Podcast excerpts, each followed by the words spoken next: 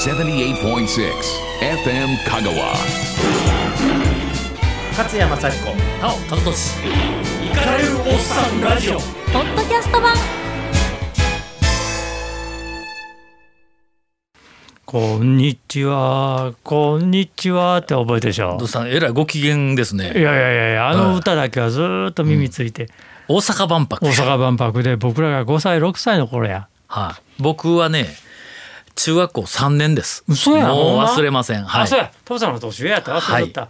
あまりにいつも少年の心持ってらっしゃるんで。いえいえ何をおっしゃいますか、えーずっとバカですけどね。ほんな、中ほんな結構行った方？もう記憶はねえーっととにかく行列のないところに行きたかったからもうどこに行ってもものすごい行列でとにかく万博の会場が月の石だけですよ記憶に残ってるのは。え並んだんや、あれ。うんいや奈良もやめました結局月の石見ずにあそこに月の石があるんやなっていうのだけを見て ほんで聞いたことのない客がほとんど並んでなかったわよくわからない国のパビリオンに入って。えー、2500円のテンガロンハットみたいな帽子を買って帰ってきただけですもうほ他に全く記憶はないですアフリカの5カ国ぐらいの新興国が一緒に出してたりしてね。ああそんなところだったかもわからないですね。ボボツワナ館とかそういうとこで、はいはい。そういうとこで誰もうん。入ったんやけど、うん。わあ黒い人ってほんまおるんやみたいな感じで俺見て、はい。で、えーソ連館アメリカ館はもう入れなかったね、はい。入れなかったですね。国内でいうと三菱のね三菱未来館とかね。うんうん。日立とかね日本の企業が一番ブイブイ言っとった頃やったからね。で全部が要するに30年後の日本はこうやでっていう未来を、ああそういう趣旨だったのか。そう。未来を見せるっていうだから移動もだ確かモノレールかなんかで、でロボットみたいなのがおったり、うん未来を見せる。だからあれから何十年か経って今の方がはるかに発達してるよね。万博の見せられたものよりも先行ってますよね。先行ってる。すごいなあ。のあのあの発想はあれね、鉄腕アトム的なものの延長上にしかなかった。はあ。ロボットは出てくるけど、はいはい。かあの系統でうんで今のロボットってロボットの形してないけどはるかにすごいし、性能も。で今僕らが囲まれてるここにあるモニターとかデジタル的なものなんか何もなかった、ほんだらまあ十分その未来を予測しきれでは全なかった。全然しきれて、うん。えーなかったね。あああなんかあのやっぱり中学校3年の田舎者ではあの万博の意義なんかはもう全くわからないからごく普通のまあ大きな祭りぐらいのイメージしかなくてでその後確か大阪梅田あたりもなんか歩いた記憶があるんですけど梅田の方がおお大きな祭りしようんかっていうぐらいの 人があったからねなんか万博のイメージがほとんどないんですよ。えはい、あの南春夫の歌だけですよ。あーこんにちはこんにちは世界の国からね。あの歌で1970年の「こんにちは」っていう歌詞があるから、あの年号だけは覚えてるんですよ。はい勝山幸子なお田俊イカれるおっさんラジオ。ポッドキャスト版。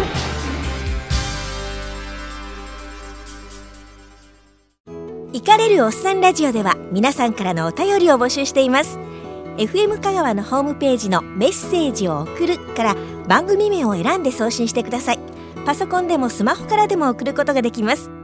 勝也さん、タオさんへの質問、応援などたくさんのメッセージをお待ちしておりますでそれがまた来るかもわからないという話ですか？大阪。なんかもう決まるんか？間もなくですよね。でロシアかなんかか、ロシアとアゼルバイジャン。アゼルバイジャンや。そこがライバル？ライバル。けどちょっと予測できんですよね。その俺万博の会場の選考基準がよくわからない。国力で言うたらあかなり有利やと思うけど国力ではないところに選考基準があるともう全然わからない。あれはうん。やっと資本主義がアゼルバイジャンなんてずっと共産主義で、軍あー。軍軍隊が一番威張っとるような国やったわけや。はあはあそれが、あのそれあのベルリンの壁が崩壊して、うん。一生懸命今自由主義経済を学んではい。自由国家の仲間入りをしようとしてると。うん。でそういう時に資本主義のテイクオフをする時にやるのがみんな万博やね。だオリンピックとよく似た意図ですか？そうです。その発展途上というかこれから伸びていくっていう国にさらにまあ景気づけみたいなもんで。日本だってそうでしょ、あの1970 70年年はね高度成長期のもうまさに、えーええ。水前寺清この365のマーチですよ。幸せは歩いてこないですよ。うんね、今の歌詞やったら幸せは寝てまでですよ。あの頃はだから歩いていくんだよ。一日一歩三日で散歩。散歩進んで二歩下がるええだよ。からもっと進めみたいな感じでね。ね。うんそれでこっちでは着物着た南春夫さんがはい「こんにちは。こんにちは。西の国から」となんか今歌ってても俺も気分が高揚と。高揚しますね。という万博の 記憶ですよ。70年の。ほんで、えーアゼルバイジャンと,、えーとロシアと。でそのなんかあの発展途上のまあ景気づけいう意味だったらすごい大阪不利ですやん。いや、大阪がもう一回やる必要ないと思うよ。譲ったったらええやん。うん。今からうん。国を作っていこうという。いやいや、うちは、あの結構です、アゼルバイジャンやったっけ、はいはい。さあやってくださいと。うちはそしたらお金も出しましょう、はい。人も出しましょう。その代わり今後ずっと仲良くしましょう、これが日本のかっこよさや勉強になります。やもう絶対そうやと思う。そんなんそんなん子供が遊んでる時にじじいが出てきて、うん。金ならあるで金なら、うんうんもうもう一回やらやらせろ、うん。やらせろ言うてんのと同じやん。うん、うん。もう勝也さんがやらせろ言うたらなんかまだいろんな意味がうん聞こえてくるけど、今ま日タオさんの方が飛ばしあ、いやていやすみません。はい。溜まってる？いやいやたまたまそんなことないですよ。はいまあ終わったらな南 でもいいいやいやそそそれがさだから、うんそういうか、あれだ順番順番やねんな、それ東京オリンピックも同じでしょ？そう。僕あれ他のもうちょっとなんかこれからっていう国にもうあげたらええのにと。当たり前やん。なぜ東京でもう一回やる今この豊かになって豊かになったのが停滞し始めていうところでまあその球体依然としたなんかオオリンピックにしろ博覧会にしろイベントっていう風なんであのなんか景気づけをしようっていういやそれ多分効き目ないと思うんやけどいやだから俺はね悲しいのは何でもそうやん。あの、何芝居でも映画でも小説でも何でも、ネタがなくなったら昔の栄誉をもう一度で、はいはい。昔のネタリバイバル。はい。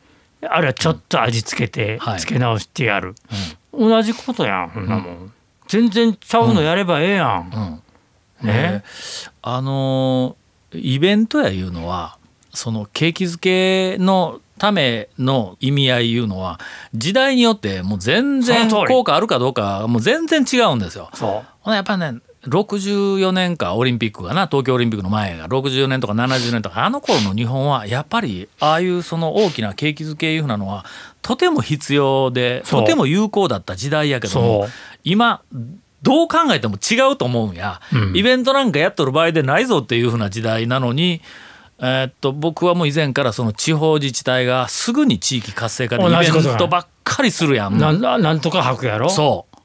ほんで今度国レベルですよ。あまあまあ国というか都市やけども一応東京オリンピックとそれから大阪の万博とまた手を挙げて。タオさんわかると思うけど、うん。俺あの地方博っていうのは親,、はい。親の敵ぐらい嫌いで。もう私も大嫌い。というか俺は、うん各ところのマスコミも全部近いから、うん。中央も知ってるやん。はい、だからあれでじゅんぐりじゅんぐりで、うん。ABCDEFG の中の1文字のなんとか博つけたところが 順番で設けてんねや。ああはあはあしかもそこのなんとか博の、うん。まあなんとか博覧会をやるなんとか博のうん。売り上げになるわけやん、はいそうです。な、ほなうちもうちもで順番で47都道府県全部で、うん。ねあれはもうね多分80年代あたりからの広告代理店とかプランニング会社のとても美味しいあのビジネス商品なんだけど俺途中から見とってこれタコは自分の足食ってるなと思って、うん。47都道府県回りきった瞬間こいつら潰れるぞと思ったもん。ん。だらまた次のネタを持っていくんですよ。まずその町おこしだとかそれからまあイベントとかいうふうなの企画を作るとねまあ一時流行ったのは CI ですわ、マーク変えようとか県のマークを変えようとか、き県のなんかキャッチコピーを新たに作ってポスターとかそれに関連する PR ツールを全部いあの作りましょう。まあ要するに企業で言ったら CI です。あれと同じようなものを一つ作ったらあの市に行きました。次はこの市にこの市に。もう全国にバーって売りに行く。すると自治体はその企業と違って上から降ってくる税金を使うことが仕事やからあこれはちょっと目新しいわ。あこれあそこもやってた。うちもやろうとか言ってもうすぐに乗っかってきて、えー商売だったらしいですよ。いやー僕、うん企画会社にしてみたら。の人生の岐路はいくつかあったけれども、うん一つの大きな岐路はん。就職よ、誰も信じないだろうけど俺はちゃんと大学、まあ、5年かかったけど卒業した後にはい。就職試験を受けて2戦2勝、じゃあうん。3戦3勝で、うん。えー博報堂とうん。文藝春秋と、うん。もう一つは、ん。その D がつくあ D 通りという D2 というとこはいはいろにはい。受かってしまって、はいえー仮仮採用で最初の仮入社式まで出てんねんな、うん。そこで感じたらこいつら詐欺師の集団やと思って。まああのね必要なこともたくさんやられておられるやられておられる。ますけれど、ね。はい、日本でやっぱりどうしてもやっぱりねね。広告屋というのはそういうところありますから。ああそそそういう目で見てると、うんもう哀れなほとんどそこのまあなんておぼこい女が騙されるように地方自治体がコロコロコロコロ騙されていくね。地方自治体はねもう本当に騙しやすいクライアントだったってあの当時の人はもうみんな言います。うんえーあの小さいところでも結構美味しい仕事はあんまり知恵がいらなくて、えー、と地方自治体がコロッとすぐに乗ってきて500万から1,000万ぐらいのお金予算をつけてくれるのは、えー観光パンフレット。言ったら怒られるわ。今はちこちで作りよるはずや。まだまだ作っとるはずです。つい先週僕高知に行ってきましたけど、えー、と高知の駅前の PR 館みたいなところ観光パンフレットの山ですよ。あれおそらく効果ほとんどないんですがないです。新しい人を呼ぶパンフレットなんかね新しい人を呼ぶっていう効果ゼロですよ。来た人にえ何か他の情報で来た人によかったらどうぞっていう風なツールなんですわ。そやのにあんなにアホみたいに作るってね。ほんならその土地のその地域のもう今なんか町単位ですよなんとか町高知県なんとか町のパン観光パンフレットであれはもうどう考えたって数十万の話ではないんですよ。もう100万200万とかちょっとこうページものになってきたらすぐに500万とかバブルの頃やったら1000万超えるっていうふうなのもしょっちゅうあったけどすぐに仕事取れるって。そうよ予算あこれこれ、うん。あかんわ。多分日本で一番恐ろしい 内部の事情を知っている。いやもうちょっともう時効ですけどね。ちょ大大昔ですよ。あまあ80代90年代ぐらいですけども。私の出身の地元のあの香川県当時は水戸代郡宅間町という人口わずか1万7,8,000人おらんかぐらいのすごい田舎の町ですけども観光パンフレットを作ったんですわ。ブームだったんですよ。博覧会ブームが1980年代の終わり頃ですから全国でなんとか博なんとか博言うて88年が、えー香川県瀬戸大橋博ですから、あの頃はピークやったからいろんななんとか博のいっぱいあった頃にちょうどその観光パンフレットを作るブームみたいなのがあってあの田舎の宅間町が1,000万ぐらいかけて大阪のプランニング会社に頼んで観光パンフレットを作ったんですよ。ほんで A4 でねあまあ100ページ近くあったんかなそんなに僕ネタがないけん100なかったかもわからんけど最初のページバーって開いたらねこれどこっていう美しい海岸にギリシャ人のような女性の素晴らしいモデルがあのなんかあの ほらあのジュディ・ヨングが歌を歌う時にふわーってなってました。よあんなみたいなやつふわーってなびかせている夕暮れの写真があの見開きでドーン載っとんですわ。どこやねんこれって。拓磨の大浜からどこそこの海岸へって言ったらこんな人はおらんとか言ってツッコミが入るぐらいのこうバブリーなそのパンフレットを作ってた。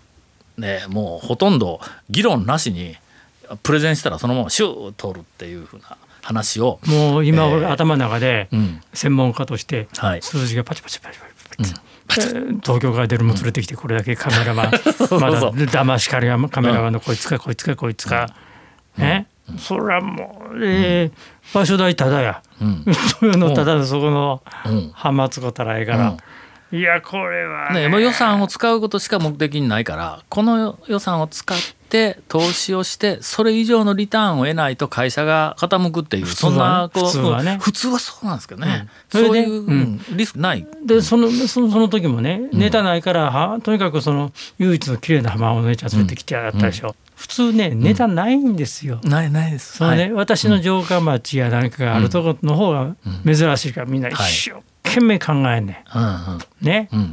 で思いついたのがこれ実は俺も悪い。ある時にその D2 の人に言ったの、はい。簡単に作れるよって。うん。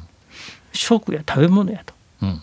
そしたらその後、北海道食の博覧会で、はいはい。はい。あれは私がちょっとね、うん。うん。罪があるんです仕掛けたそれ以来それ以はい来食と出せば何でも金が。なんか全国あちこちでよく似たの聞きますよ。でしょ？食い物の博覧会で。しょ？うん。で食でうちは何々麺があって一軒だけじいさんがやっとったうん。何々麺しかなかったらはい人口3,000人ぐらいの町で、うん。うちは何々麺が名物やって死にそうなじいさんを表に立てて それでそれまでは売れない中華料理屋とか、はい。下手したら洋食をやっとったやつが、ん。みんなお前ら何とか麺考えるんや言って、うん。麺の町何々ができるよ。そうですそうですそうです。はいはい。うん。みんな騙されてるよこれ。うん。でご当地ラーメンブームやってなんかよく似た感じでね、えー、といろんなところが最初多分ねタウン市が仕掛けたと思うんや。楽し悪いや。ん。すみません。あ、住友さんです？あの、えっと、勝だ谷さんもご存知の。だ誰言わんけれどうん。も、住友さんがあの徳島ラーメン、ああわわで結構あの最初プロモーションでどんどんどんさすが阿波の海賊の末裔だけど ほんであのタウン市の徳島の阿波が徳島ラーメンで言い始めて。言い始めたきっかけはえーっと実はタウン情報全国ネットでうちが讃岐うどんのブームで大成功したから。うちもなんかないか言ってタウン市のあのみんなでこう探しとったらラーメンラーメンって出てきた。でその次は和歌山ラーメンや。あそうやな。ね、タウン情報の和歌山のタウン市のアガサスっていうのが今もあるんかどうか知らんけどそこの編集長と一緒に話ほんだら和歌山でも言うて和歌山ラーメン。ちょっと俺とタオさんってひょっとしたらものすごい悪いことしてるんちゃう、もう結構知ってます富士宮焼きそばやって勝谷さんがいらいらんこと仕掛けましたバレたバレよ さなほんであのダジャレ親父の渡辺さそん焼きそば学会の会長のもうあおってあおって勝谷さんが。もうすぐにあの人思いついたから焼きそばバスってバス走らせる、そうそうそう。そんなやるわけないだいダジャレばっかりで次行ったら走っとんねんやうん。焼きそばバスが。ほんでしまいに「あこれまあダジャレ親父でおもろいわ」言うて勝谷さん僕のとこにまで言うてきて富士宮焼きそば VS 讃岐うどんっていうイベントまでやりました。やったんですよ。ほんまに。あの子第一次ご当地メンバー。えー、ご当地ブームだったんですねブームやった頃やもうな B 級グルメなんたらええのはそれよりずっと後ですよ。B1 とかなんとかええのは。ん勝山幸子。なお田中俊イカれるおっさんラジオ。ポッドキャスト版。それからもう近年はあのアートですよ。アートですよ。アートプロデュースとアート企画をねなんかうまくこう、えーっと商品にして自治体に持ち込んだら自治体がそのアートのイベントを税金をつぎ込んでやるっていうふうなのが新潟をはじめ全国に香川にも来ましたよ。それもそれも一番最初悪いこと始めたの香川やん、ああ瀬戸内博瀬戸内美じゃあれそれは最初は新潟です。嘘。新潟であの同じようなのをやっててそれと同じパッケージを香川に持ってきたんですだから香川スカーンの乗っかったんですそいつに。瀬戸内のちっちゃい小島になんか石かなんか置いてあってそれを芸術品焼いて、そこでそのためだけに島入って島出て、ん。それを一人って計算して全部足し算するから、ものすごい入場者数そう。そうそうそうちゃうねん。93万人。94万人入場者で。あんなとこ94万人も行くわけやないやどうやって数えたんや？って言うたらまた怒られるわ。もうえっと一つの島にねほらほらほらほら作品が例えば3つありますわそうその3つの作品の前で何人来たいってカウントするわけですよ。ほんでその3つの合計をしてその島の動員数言うて出すんですわ。あつその島が、えー、と4つも5つも6つもあるんですよ。だ向こうの島でも同じように作品が3つあったら3つの前でカウントして3つの合計でその島の入場者数言うて決めますやん、まあ、この段階で大抵その島に渡るとね作品が3つあるのにそんなちっちゃい島で1つだけ見て帰るやつおれへんやんそう。そうやそうこっち見えたら絶対そこなほなまで見に行く1人が3箇所見たら3人言うてカウントされるんですよ。え？しかもこの島とあの島、せっかくこうから香川まで来たのに一つの島だけ見て会場がね8つも9つも10個もあるのに一つの島だけ見て帰るやつおれへんやん。それもアンケートの結果平均3つの島は回っているっていうふうにもう決まったんですよ。ん。するとあっちの島で3倍でカウントしたやつとこっちの島で3倍でカウントしたやつをそれまた足して動員数にするから、ん。いやこっちの島に行ったやつも向こうに行っとるけん1人やんっていうやつが6人ぐらいにこうカウントされるという、えーことを私が新聞に書いたら、えーえらいことになりましてでその後勝也さんその後勝也さんですよ。勝也さんがそこまで行って委員会に出よった頃に何かの話題で「いや実は香川でこんなことがあって」とか言うて それなんかコピーをわー持ち上げて言うた後香川県庁大騒ぎになったんですよ。その後からもう県庁がもう僕にめちゃめちゃ冷たくなってね、えー流せんわこんなの。でもそれもこれも地元の人の税金がいくらか使われとったりするんやから、はい。地方自治真面目な地方自治なんてそういうのおかしいやろ、いうとこから始まるんや、ところがそれをねその県民もみんな「あいや県はなんかなんか派手なこと賑やかなことやってくれた」言うて拍手をするんですよ。まあそれがルのマスコミも一それが日本の民主主義の未成熟なところその時だけのことやん、うん、すると全部それが OK ないいことをやったっていうふうになるんです。うん5年10年20年経ったら初めてうわっちゃーって気が付くんやけども気が付く時にはもう責任者はいなくなってるとかいうふうなのがずっと続いてね。うん。という延長に大阪万博があるのではないかといいう疑全問がちょっとやっと返ってきた。完全にあるよ。うん。だけどまあその負担がないんだったらやらんよりはやった方がええかもわからんけど何か変な期待をするとかあーなんか変に金つぎ込むいうのはなんかすごいリターンの取れないなんか筋の悪い万博になるんかなという気がしてしょうがないんですよ。俺がもし、うんその府府知事かなんかで、うん。大阪万博、まあみんなの声でどうしようどうしてもやろうか言うてうん。やるんやったら、はい、前の会場でやる。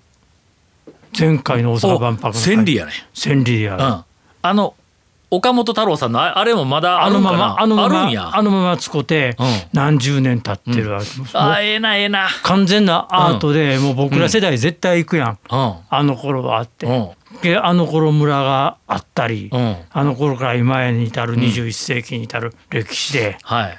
20世紀と私たちみたいなテーマで。で千里のニュータウンも全部そのまま。ちゃちあのちゃちゃぶ台もちゃぶ台も置いて、はいはい。でもう人いなくなったニュータウンを宿泊施設にして、はいはい。あの頃の生活、んそしてテーマは私たちは幸せになったってかっこえそれは意味があるわ。え日本人が行くだけでも意味あるやん、うん。で僕らやったら孫とかおあの子供とか連れてって、ん。おじいちゃんの頃はあなたはおばあちゃんもうそれ日本人だけでい、意味あるやん。あのねちょっとえっと資料によりますとね大阪万博のえーまああの手を挙げた時の企画のテーマが「命輝く未来社会のデザイン」だそうですテーマが。あの今の今度や今度の大阪万博のテーマえそれ拓磨の代理店が考えたんじゃなくて？違います違います。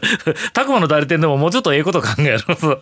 これなんか行政の役人が考えたんと思うような命輝く未来社会のデザインって魂が抜けとるがなこんなコピー。えそれ企画って入れて命で入れたらそれがもうバーって出てくるよきっと多分で命はひらがな。ひ らいやいやこの私の大嫌いな幼稚なひらがなあーもう大体自信ない時ひらがなにしようね、命。こいつらサブテーマ多様で心身ともに健康な生き方。なんじゃそのテーマは。大体日本万博のテーマかそれと。日本語としてコピーになっていないいない。多様でって言ったとこういう、うん僕コピーライターですからうん。多様でって言った時にあの多様さの多様がうん。出てくるか出てこない普通の日本人には、で後ろが心身ともに健康な生き方ですからね多様性と健康な生き方と逆やろほんでもう一個サブテーマ持続可能な社会経済システム。僕ねその持続可能なっていうそのこう文字もうコピーライターとしてもう敗北だと思うんですわこんなん使うと。あのね今とりあえずその言葉を入れると、ん。一応最初のコンペだけ通るようになってんねん。あ最初のコンペ通世界的コンサーなんとかっていうってあれを入れるとうんうん通るねん。持続可能な持続可能な。あだからほら地球号は一つやから。な はいはいはい。みんなでもううん俺なそれ3,000円でな、うん。全部のさ本文コピー書いてあるわ、な私たちの地球号。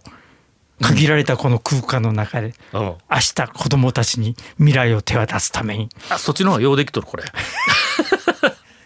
こんなコピーをこの時代にさらに未来のことを見せる万博でようこのコピー作ったなと思う。大阪電通かどこや俺ら。教会俺んとここ俺んとこ。代理店どここれ？ほんまに。コピーライター誰やねんこれと思う。どこのアホのコピーライターちょっと顔出せ名前と。これはちょっとねもうがっくりしましたね。勝山幸子。なお田中氏イカれるおっさんラジオ。ポッドキャスト版